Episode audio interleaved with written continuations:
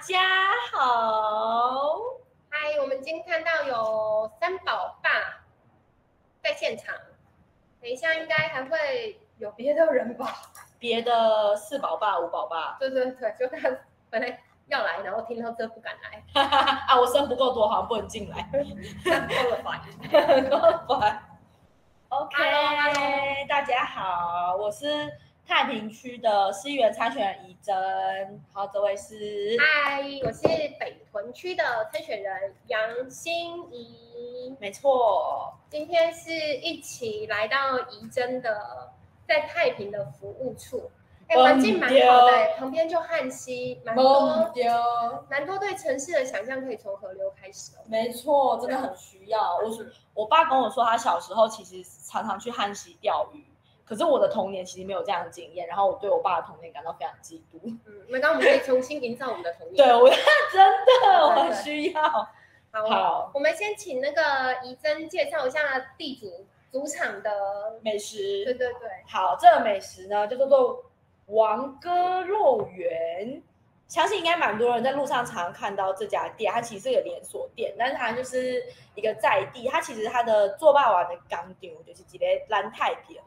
然后呢，我很喜欢吃这家店，是因为除了东西好吃之外，我每次看到它的 logo 写“即食刚好”的时候，我心里面就会很常被它激励到，就是“即食刚好”这种很有很有现场禅意的，就是很有那种入定。因为现在最近很流行，就是。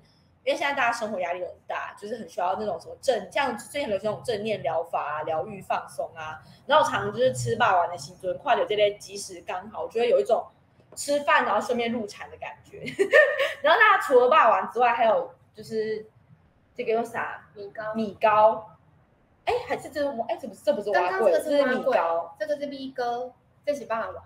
这是这这型蛙贵，嗯嗯，我我我没有办法弄给大家看，因为它的酱汁。我相信大家都知道蛙贵的长相。对对对，然后大家应该也都知道肉圆的长相。哎，大家知道肉圆是台中主要都是用都是吃炸的，然后彰化主要好像都是吃蒸的比较多。哎，不是吗？还是反过来？是台中都用炸的，对，台中都用炸的，然后彰化都把它炸得很酥。然后在屏东，台中是 Q 的，是炸的。然后在屏东就会有蒸的。对，屏东是蒸的。然后我还没有吃过蒸的，这样对，没有吃过蒸的。我我有吃过，你有吃过蒸的？我都是假的。我应该蛮喜欢吃东西。好，那我们轮到心怡来介绍她的食物。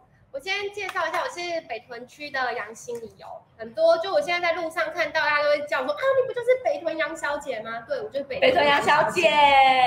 然后啊，呃，我在这一次选举的 DM 啊，还特别想要跟大家分享这种北北屯的友善生活区里面呢，我就是要介绍我心头好甘心的妈。嗯、今天带来的餐点也是甘心的妈特，就是就是他们常态会提供的。这个是豆腐乳苦瓜的饭，嗯、然后呢，这个是香椿面。嗯，然后我知道可能有的人不太敢吃香椿呐、啊，嗯、也不太喜欢那个味道。其实我也是，但是啊，但是这一家乡村厉害的就是，你就算不喜欢乡村，你去还是会吃乡村面，真的非常好吃。我今天有多带一份来那个太平高关节。我我我我也是不吃香椿的人，然后我是吃。对对对对，跟大家说。然后我想要跟大家分享一下，我觉得。选举啊，其实是这种每两年投票一次哦。但是如果你要真的支持在生活里面有改变的话，嗯，其实我们可以每天都用新台币来投对来投票选选消费我们要的。对，那这一家是呃，就是他有常态在提供呃代用餐啦，然后高风险家庭孩子的照顾啊关怀啊。像我们刚刚去取餐的时候，呃，里面其实蛮多放暑假的孩子，因为爸爸妈妈还是在双薪。对，所以就都在那边会有老师顾，也会有那个妈妈顾，这样很棒哦。然后我也想要跟大家分享说，他们在店里面写了一个这样很励志，嗯，叫做善良会过关。我觉得这就是也给所有在看，对啊，在看直播的朋友们，就算不是现在看，你可能会看回播，对，就是这也给大家一个激励哦。那好，哎，我我好奇，你可以多解释一下代用餐是什么，给就是观众朋友们听吗？哦，好，嗯，代用餐其实就是，假如怡珍是一位爱心人士，然后他呢，嗯，他想要照顾，就想要做一些好事，嗯那他可能会选择一个他信任的呃餐餐厅，嗯或者是店面或小吃店、面店等等，他把可能五百块就压在那个老板那里，嗯然后就说只要是有爱心需求的，可能是然后比较弱势的孩子啦、嗯单亲的啦，或者是生活比较困难的，嗯你就可以直接到店里去取用。对，而且其实我觉得做代用餐的，嗯、做代用餐的店家都还蛮细腻体贴的哦、嗯，他们其实代用餐也不会去，你还要报什么名号说。哎，我就是要来取代用餐的，就好像有个证明，或者，是又有个什么，嗯其实也不用，嗯，甚至他们也就是会有那种行动代嘛，你知道，就一个眼神行动确认的，因为他其实不太希望说对啊，对有贴标签的感觉。对，就是被污名化。所以我在北屯，就是将来会陆续跟大家介绍的友善店家，蛮多都是，蛮多都是用这种方式嗯在，嗯，对，就是在照顾有需要的人这样。嗯嗯嗯，好，那你继续介绍你自己。好。然后我已经把烙丸吃完了，然后我还是再去向大家介绍我自己，我就是呃味道中学毕业，然然后呢台中女中毕业，都是十八岁的求学阶段都在台中度过，然后后来就是去台北念师大的生命科学系，然后再次向所有人重申，生命科学系不是做生命礼仪，也不是做就是就是生命礼仪的那个呃上官的殡葬生命事业，就是生命科学系其实是念生物的，然后以前是叫做生物系，对啊，因为以前叫生物系，大家好像都可以很快理解，可是生命科学系大家都跳到不傻傻，啊，你是在做那个的那个那个那个的吗？并不是。然后我因为我是念师大，所以有我身我现在身边有很多朋友，其实就是出来当国高中生的生物老师。那目前我其实还有学生的身份，其实就是国立台北教育大学教育创新与评鉴所啊。为什么这个教育创新评鉴所这个所名那么长呢？就是因为在台北，其实也也不止在台北，其实全台湾一直有在流行，就是教育创新这个词汇。然后我们所也是为了要就是某一种跟上时代嘛，或者是呃吸引更多人来念我们的所，所以就是改名这么长名字。但通常我跟外面的人解释会说啊，就是教育所啊。对，那以前的国立台北教育大学其实就是，哎，跟大家科普一下，教育大学其实就是小学教育。然后师范大学就是属于中等教育，然后中等教育其实就是国高中老师这样子。好，就大概科普到这边，科普，不然大家一直不知道。虽然师范大学跟国立台北教育大学都在和平东路上，但是两间不一样的学校，因为很多人都会把这两间学校就是搞搞在一起，以为是同一间，那其实不同间。嗯，对，大概这样，这是我的背景。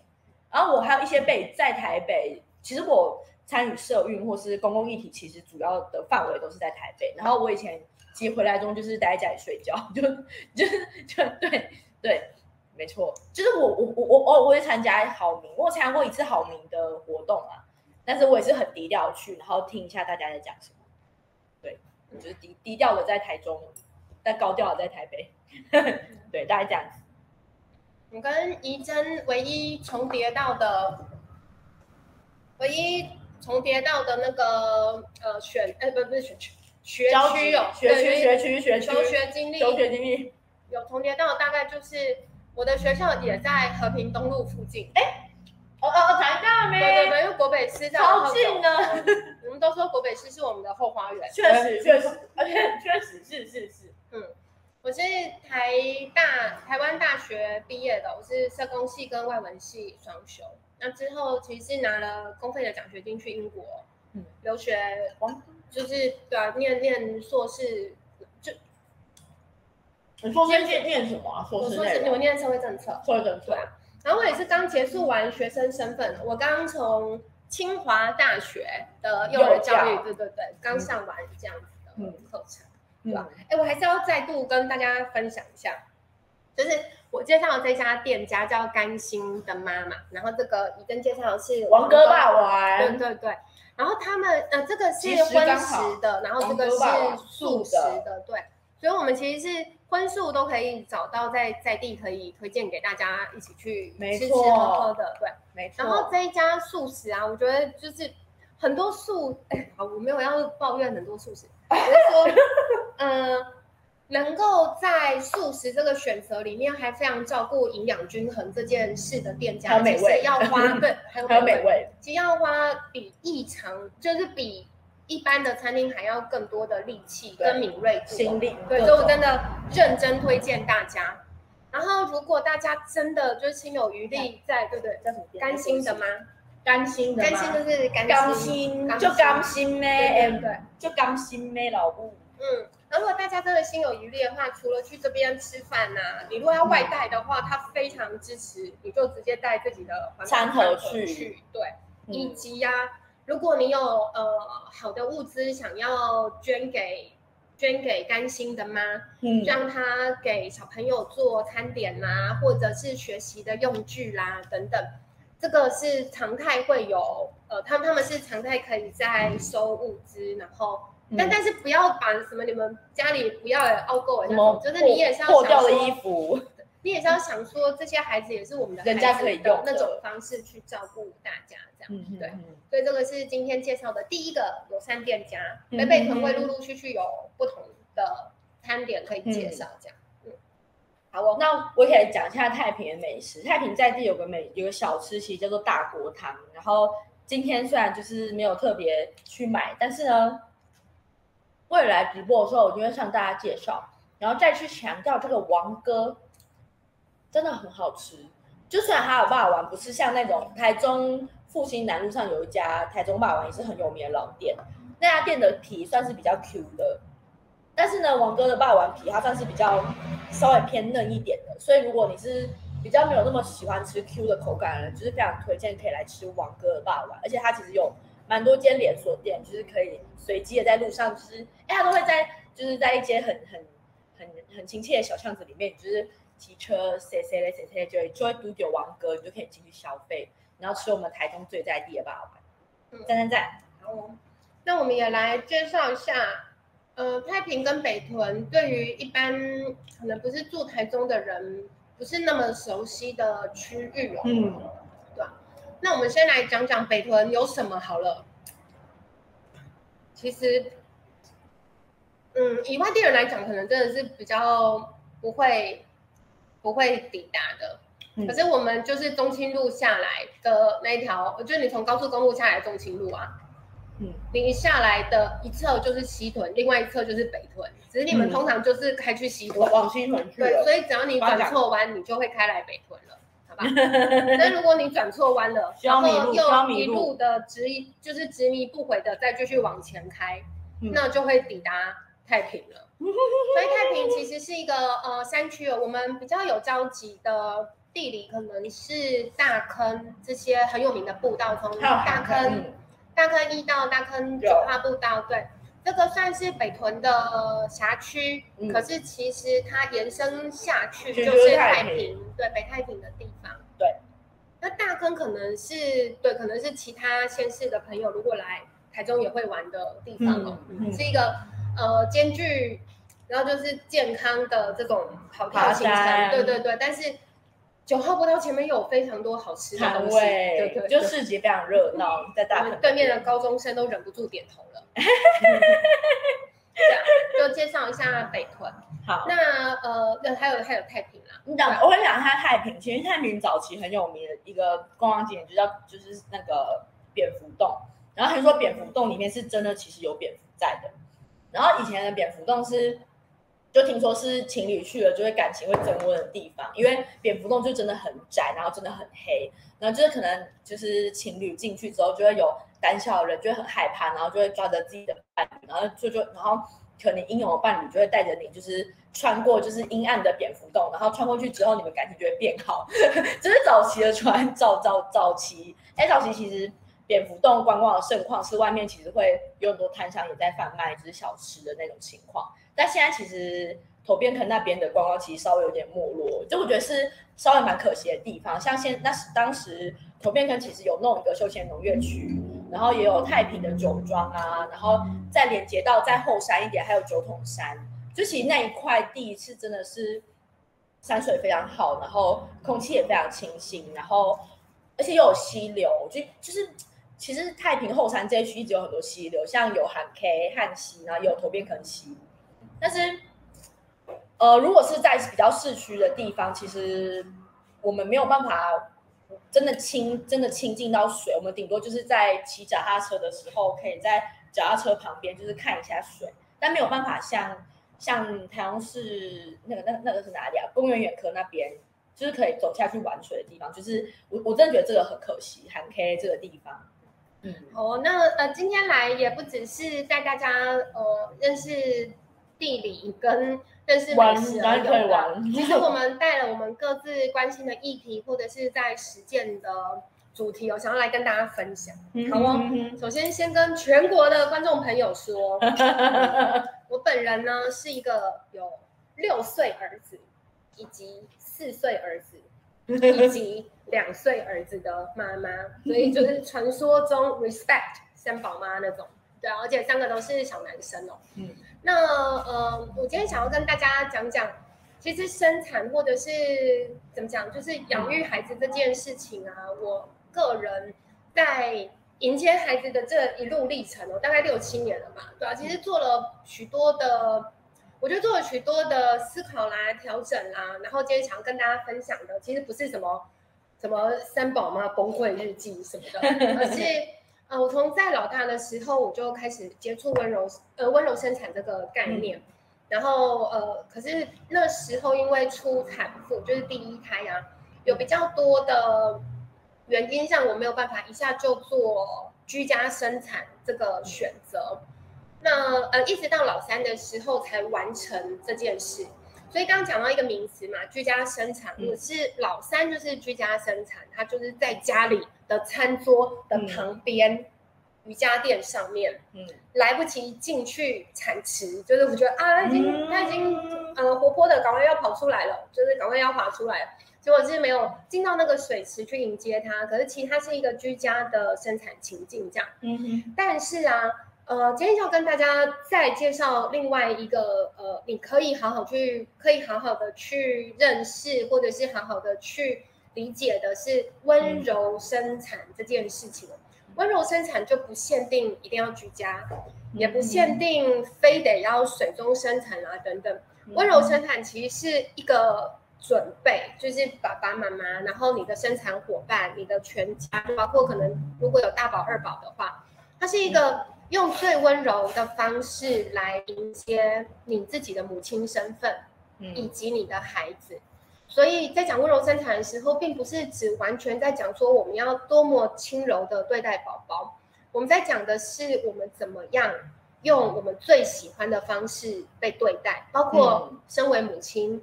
或者是身为你的生产伴侣，可能是爸爸，可能是妈妈，或者可能就你的 partner 这样，或者是你的大宝二宝，他怎么在一个温柔然后被理解的状态下成为哥哥姐姐？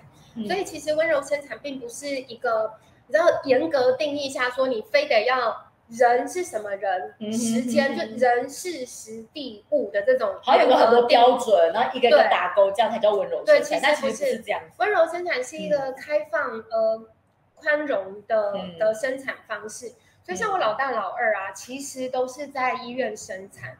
全台湾呢，百分之九十五以上的妈妈都是在医院成为妈妈的，也在医院当，也在医院成为爸爸，就是在医院成为新的一家人。所以。呃，有百分之九十五的这样的家庭啊，当你想要思考你的生产的时候，其实你可以不只把它想成是一个医疗行为，就是你是一个产妇，你不是一个病人。所以当你去做产检的时候，这是一个理解身体的检查，认识宝宝的过程，而不是只有呃医生跟你说非得要怎样，那你就要全盘的接收。那所以。呃，我老大老二都在医院生嘛，但是我自己成为母亲的方式也让我觉得非常放松跟信任，嗯、因为我自己的产检医师他也不太给我产球啦，让我可以做比较多体位改变的。那像我们常常听到的，要不要剃阴毛啊，嗯、要不要剪会阴啊，嗯、要不要推肚子啊，嗯、是不是不能吃饭，要不要挂胎心音，嗯、这个在温柔生产的呃这个情境之下。所有的事情都可能，但是所有的事情都可以被是弹性的。所以温柔生产在讲的其实是产家自主权的这件事情。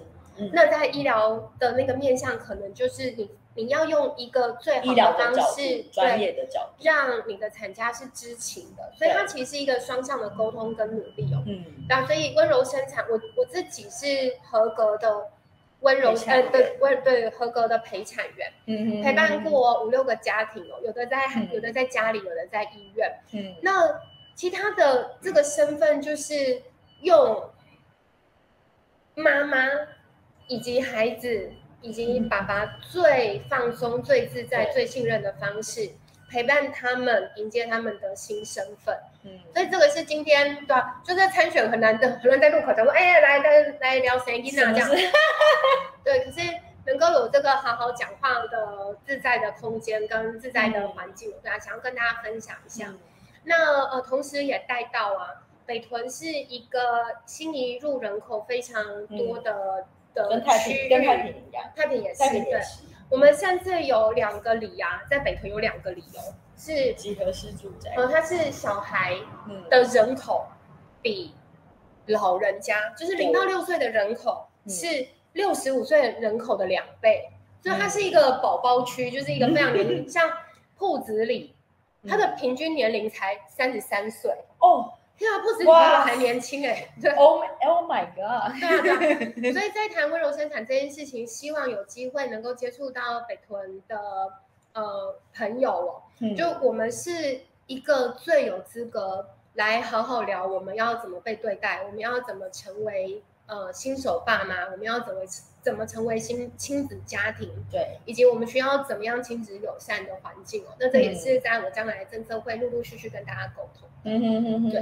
那这个就是我在讲呃今天带来的一个议题，嗯、也是我自己非常关怀，然后长期在实践的推动的。嗯，哎，我自己想要两个疑问，真的很想问你。嗯啊、第一个是温柔生产有一定要什么妇产科医师在场吗？这件事情是？嗯嗯嗯，可以为大家解答一下吗？因为相信现场大家也很好奇。我们先来讲哦，生产啊，作为一个需要被支持的医疗行为，嗯嗯嗯嗯，它一定要有有护理跟医疗专业的人啊在场，这件事情是一定要的，这个是要确保。确保产家的最大安全，对对，当然当然对。所以像我是陪产员，其实我没有办法做医任何的医疗行为，所以你不能说，哎，我要生，然后我只要找丫丫来，这是是不可以的，对。但是，嗯，你要生，如果你在医院生，你面对的就是专业的医师，对。那如果你居家生的话，你面对的就是专业的助产师，助产师就是。有医疗的专业，有护理的专业，能够做医疗处置的，嗯、对，然后能够判断所有的医疗风险的。了解。所以陪产员其实是陪着这一个家庭，在这两个专业的，就是可能是要么就在医院，再不然就在家里嘛。嗯。但你都会遇到专业的团队在帮助你。对对。所以它不是一个你可以随意的说哦，我就来接生宝宝吧。我不是接生宝，我是迎接宝宝的那个人，陪伴宝宝跟陪伴妈妈的那个。懂意思。嗯嗯，好，这是第一个。嗯嗯嗯嗯。第二个我想问的事情是，如果是一开始在产检的时候就有检验出可能一些有状况的小朋友，这样是有可能可以温柔生产的吧？我个人的好奇。哎，这问题会不会太深？不不，我觉得这个问题非常非常好。嗯，我好奇的。我真的我真的觉得，就是我们不要非常怎么讲。呃，就是一意孤行的说，只有一种生产方式是就是好的，没错，没错，很重要。嗯，最好的生产方式其实就是母子均安的生产方式，家人放松的生产方式哦。所以像我从老大我就非常想要居家生产，嗯，但是我自己是呃，反正我自己是高风险的孕妇，所以我当下觉得这个判断对我自己来讲是风险太高了。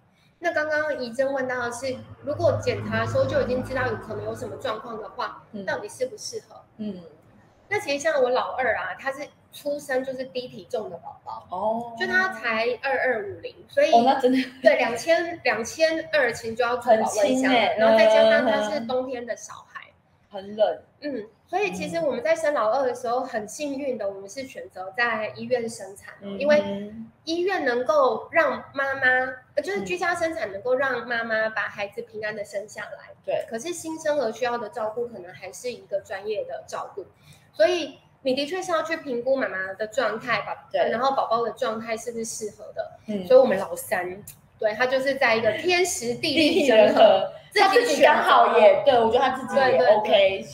结果他是我生过就是最大只，然后头最大。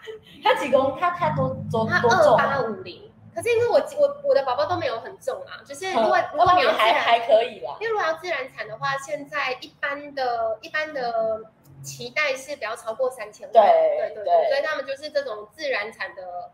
自然产的模范宝宝，但是他的确就是我生过最大只，然后头围最大。我怎么在这种艰困时刻选择了居家生产？但是其实，对，我觉得这个是宝宝跟家庭的默契。对，对啊，对啊，这就是希望之后如果能够有机会，也可以多跟大家聊。我觉得这个是非常需要大家去理解，说你的生产不是只有啊好痛啊，嗯、或者是、嗯、呃生产只有哦很害怕，不知道能够问谁。通常，如果你经历温柔生产的准备啊，嗯、很多妈妈或很多产家再重新去回想那个生产经验啊，其实会很感动，跟很想。嗯、我甚至有妈妈觉得，哦，我不，我哥未来几拜。嗯，对，嗯，如果是在医院可能接受常态的常规的医疗的话，大概有的妈妈有的会有阴影哦。对啊，那这个是不同的。对另外一个生产的思考，嗯，对啊，好，谢谢怡珍的 回馈跟好奇。好，我我我我在我也是一直很想要理解温柔生产，但是都没机会，没时间。嗯、好，那我就讲我的部分，就是大家对我疑问，就是我脸书粉砖就是十分坚持，一定要有石虎。那有很多人跟我反映说，啊，太平有没有石虎啊？为什么我爱特别一直讲石虎，到底是为什么坚持？那我 就来跟大家说明一下，就是呢，其实石虎的热区主要是出现在苗栗跟南投。那呃，其实太平作为南投、作为苗栗这两个石虎常出现的热区，其实作为两两区石虎，就是他们招种，你知道吗？交流的交汇地点，其实让太平这个山区，尤其是这个浅山地带。让它保留下来，让这两区的石虎可以互相交流，然后有更多的基因可以下去繁衍更好的宝宝。其实这是一件很长远、很重要的事情。所以太平是一个通道，是吗？对，就是两个栖地热区。对，呃，太大声 的通道。对，这这这就这就是呃，其实就生物学讲呃比较文绉绉一点的理论派，我们都会讲说，就是。比如说，爸爸跟妈妈基因如果离得越远，就比如说混血儿，那可能他生下来小孩或者他的基因可能会更好。对，就基因库的这个问，这这基因库这个词的意思。那其实为什么太平这边需要把这个浅山地保留下来，其实就是这个原因。就是其实，在我们看不见的浅山区，太平的浅山区，搞不好里面就有很多来自苗栗的石虎跟来自南投的石虎，可以就是成为好朋友，然后生下可爱的石虎宝宝。就是这是为什么当初其实。太平这边其实有之前有个争议，就是原本想要盖一个高尔夫球场，然后但是环评其实有给予一些建议，当然中间做环评跟开发案其实中间都开了很多会议。那我也相信双方两造都提用了最大的诚意跟提供非常多的证据来进行很多的沟通。那环评这边环评委员其实是最后还是投下了呃超过大概十二票，我就忘记那个数字，大家可以马上上网查。数字在十十二票对单数票去反对我们在太平这个地方盖高尔夫球场。那其实事后，呃，环境资讯中心又再次的去跟这些环评委员做一个访问，就问说你们当初为什么还是要就是投下这么大的反对票？因为其实环评这件事情，其实中间其实是有很多可能性的。像呃，好，你可能可能就是说你还是可以在这里盖，但是你可能要做什么什么什么？就比如说简单来说，就是生态廊道。就你可能提供一个，提供一个地，因为像是地下道，就是好，你让食物在这边走过去，但是上面可能还是人类的呃开发空间。但是为什么这次这一个环评案，环评委员他的给的建议是我们不要在这边盖高尔夫球场？环评委员说能不能够去找一个平地来盖？这其实是有环评环评的一个考量在，因为其实。太平这个地方一直都是一个浅山区，从早期来开发，从最早就是太平最早的汉人汉人，呃，好，我先我我先从汉人的视角讲，汉人就是进入 进入这个地区去开垦的时候，其实太平是一个历史地，历史地就是酒陶，然后其实没有办法盖，其实没有办法种水稻。然后这里的水资源其实也没有到像汉溪跟头边坑溪那个水其实也没有真的到很丰富，所以头变更这个词这个变其实是太平林家有第一个人去盖了一个水圳，然后才有办法在这边开始耕田。就是其实早期我也跟这边的耆老大概聊过天，他们都说他们的阿公早期在这边做人家的长工做得很辛苦，早期在这边种田人是真的很辛苦，所以嗯这边土地不太适合种田。那接下来，这些想要在太平生存的的人，就会开始往浅山地去开。所以，呃，如果大家上网看一下太平的农会，或是太平有名的农产品，其实主要都是以枇杷啦、荔枝啊、龙眼啊这种比较呃山坡地的果树、香蕉什么的为主，就比较不是水稻类的。嗯嗯，对。但是，但是这样的情况就会更加加剧，就是比如说食物或者野生动物跟人类之间的冲突。最最最明显的冲突就是二零一八年，其实在太平有救伤过一只石虎，它其实就是在鸡舍，就是被被呃农民就是用那个捕兽夹夹到，因为因为石虎就是会去吃吃吃人家养养的给啊，然后然后这样当当然会影响到农民的生计嘛，所以当然站在农民的立场会希望就是哦不要来吃我的鸡，对，那后来抓到之后，那当然因为呃石虎这件事情也是长期被。提出来倡议过，那农民当然也有一定的就是理解，所以就赶紧把这个石虎就送去特征中心做救伤，这样。对，然后说实在，很多老太平人也有跟我反映说，太平就没看过石虎，到底为什么那么坚持要讲石虎？那我想要先说，我们我们我们要我以前念神科系啊，我有很多朋友现在在做食物的保育，然后他们就会回回说，因为都已经死掉，就是在我们 甚至我我据我个人的感觉，应该是说，可能我的我们的。阿公做那个年代可能还看得到，但是我我我我我一九九六年生，大概我的阿我爸爸那一辈，我阿公那辈其实都已经看在太平看不到石虎了，因为其实太平也算是开发蛮早的地方。那其实你开发越早，就意味着人类在这个地方其实是有更有就是你要做很多，呃，怎么讲激烈一点，就是说我们我们抢走了石虎的家来建我们的家，或是建我们的工厂在这边生存。说实在，是这个样子。那太平谈石虎，我知道，嗯，可对他来说很像打高空，但是长远来说，为了十年、二十年、三十年的整全体台湾的着想，其实台呃太平的地理位置交界，其实真的是一个很重要的地方。然后苗栗跟南投，在这个在这个交界的热区，那嗯，其实目前石虎保育，其实我们能做真的也很有限，顶多就是不要被路杀，路杀就是你在路上开车的时候撞到石虎。像石虎被路杀的机，就是被路杀的，就是呃，应该是第一名吧。我我不呃那个数字我都是很不会背的，就因为其实现在资讯很发达，上网都查得到。嗯。然后我之前有看到一个路杀社，他们有跟和泰汽车有个合作，嗯，他们在泰他们在那个石虎常常出现的那个公高速公路的热区哦。他在导航里面就会开一呃，用路人一边开车一边听导航，导航就会告诉你说，这边是石虎经常出没的热区，然后请大家小心驾驶这样。然后我就看到这新闻，我其实蛮感动。就其实大家都有会慢慢的重视或在意这件事情，但是说实在，呃，南投苗栗是很常看到的。那太平虽然没有看到，但是它其实说实在就是石虎的家。嗯，对，它就是。石虎要住的地方，或者是呃，石虎要来生小孩的地方，嗯嗯嗯、就是我们可以让太平成为一个苗栗石虎跟南投石虎生出太平石虎会写人的地方，嗯、其实就是太平这个山区这样子。那当然，林地其实谈石虎，其实只是一个嗯，只是只是我对于整个台湾的林业农业的一个切入点。对，因为其实石虎作为一个可爱的存在，也作为一个猫科动物或是哺乳动物的存在，大家其实是对食虎或是不知道，对大家对越亲近的动物是越有感的。就比如说，大家就没有可能没有很喜欢昆虫，或是就 就很我超喜欢。哎对，我也我我个人也很爱昆虫，但是我必须说，就是在平均值来说，嗯、就是大家对于，可我的我对昆虫的喜好是被三三个儿子，对，就是男男生们对昆虫都有莫名的热爱。对我现在就看这样瞄一眼，我就会知道说啊，这是天牛，而且是母的。哎，对，我觉得我觉得你超强呢。你那是因为如果你把天牛的天牛有个很大的那个触角，对，你把它拉到它的屁股，如果它不会超过它的屁股的话，就是母的。对，然后如果它那个去，然后你拉到它的屁股，并且超过了它的屁股。是公的，真的超厉害。因为我知道超多昆虫洞都是来自于儿子，就是来自于儿子。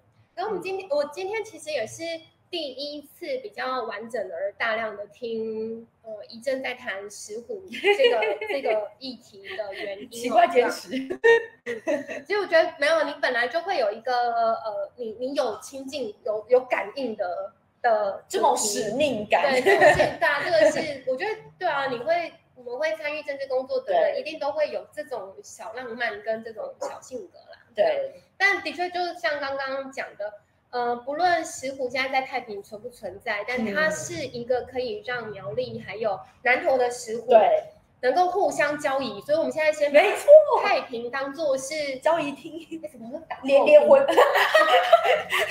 我我刚才有认我我刚我刚我刚有很认真避开这个词汇，婚友社婚友社，我们就是太平婚友太平石虎婚友社，有点类似对，但是其实如果整个生态在更支持呃石虎基地的延伸的话，那石虎就不会只。目前在苗栗跟南投才是大宗了，所以这个是宜真想要透过石虎的这个议题，对，其实想要传达的是生态某种程度是可以翻转跟归还的，对，而且本来是所谓的汉人。然后开垦之后所变成人类的使用地，对。那我们能不能够再有一点点退让，跟比较温柔的去说，或者说是共存给他们多一点，对对对。人类怎么跟这些野生动物做共存？嗯、那当然，现在猕猴议题也是让很多农民很头痛。那的确也是很需要上，就是。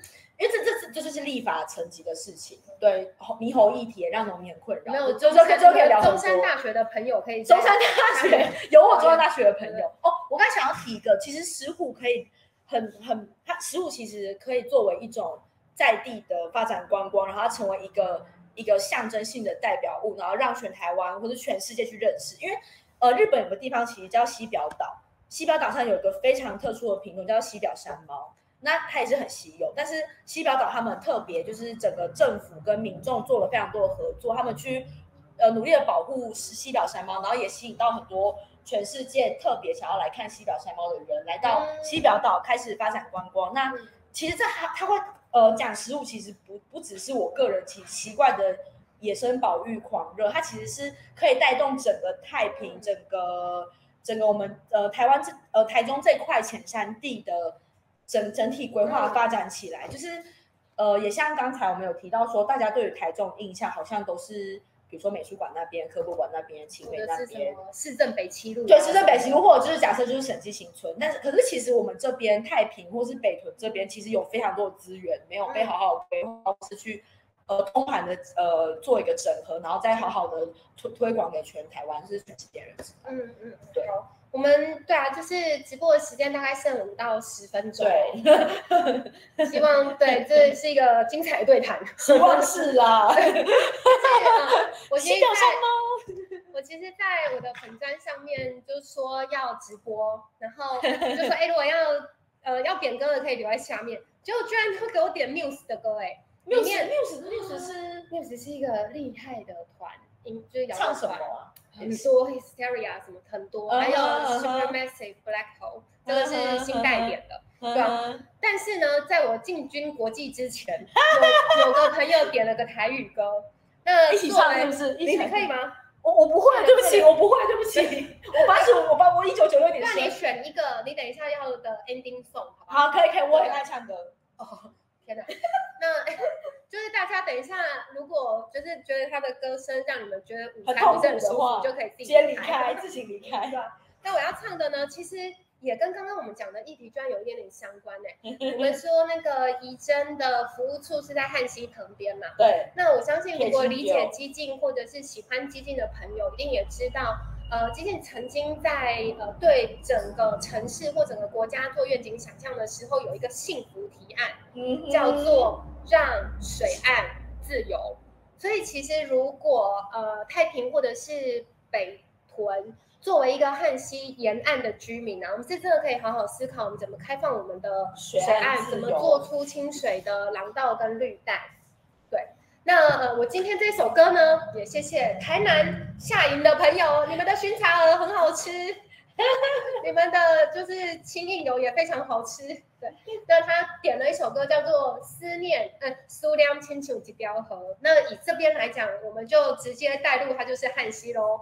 然后这个苏亮亲像一条河啊的 A 段，基本上都是一样的频率，就是没有办法展现出我唱功，所以我直接来唱 B 段。好哦，这首歌哎，我也非常喜欢伍佰哦，的就是哎，我非常喜欢唱台歌。OK，我在开戏啊。刚讲拢无人会当替我分担水水的水水而来的梦，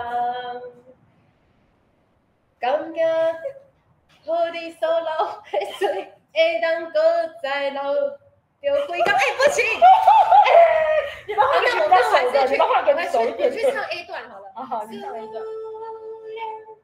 亲像一条河，载着故乡的话来问阮心内的话，思念亲像一条河，流着故乡的山来听阮唱的歌。好，就先到这。刚刚 B 段，对不起，我再回去练一下，就是先用 A 段跟大家交个朋友。要换我了吗？该你哦。我很爱唱灭火器的长途夜车。我也是，我也是。那我们一起，那我们一起。我可以，可以，可以。那我们要从头唱吗？还是就赶快就唱副歌就好了？你觉得呢？你歌词，歌词啊。这这这这个你你 OK 吗？可以，可以。这首歌我很喜欢。那，你要从哪里开始？要从我可以从头哎，我也可以从头哎，就是好来来，但我要歌词。哎，可以不要哎，可以可以可以可以。通常放的话，UT 就会 ban 掉。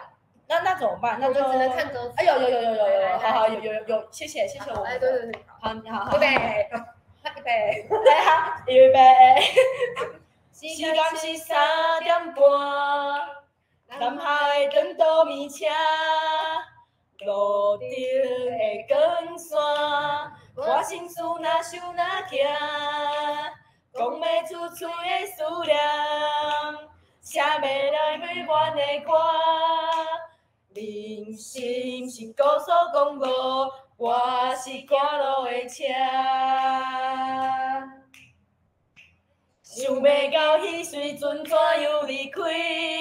遥望的生活渐渐关死，未去经过遐多年，心变了真侪道理，煞找无一条路转去。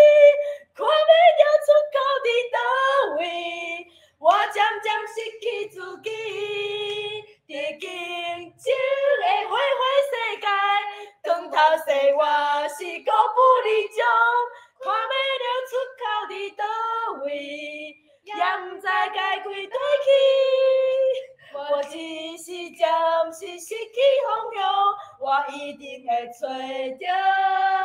登起的路，原来我需要的是没有飞过的歌。对，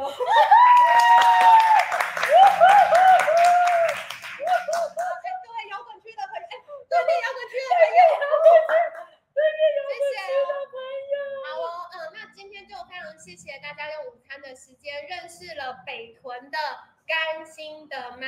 然后认识太平，还有台中都能够吃到的王哥肉圆，然后也了解了温柔生产、居家生产这种比较不一样的生产方式，以及也好好的听了怡珍讲为什么先食石虎，为什么石虎在太平会是一个需要被讨论、需要被看见的议题。嗯、然后最后呢，哎，那个 那个，对不起五百，对不起吴德成，还还是我们再唱一首伍佰歌，我可以，没有不要再唱了。先不要，先先不要，下一次，下一次越照亮的夜。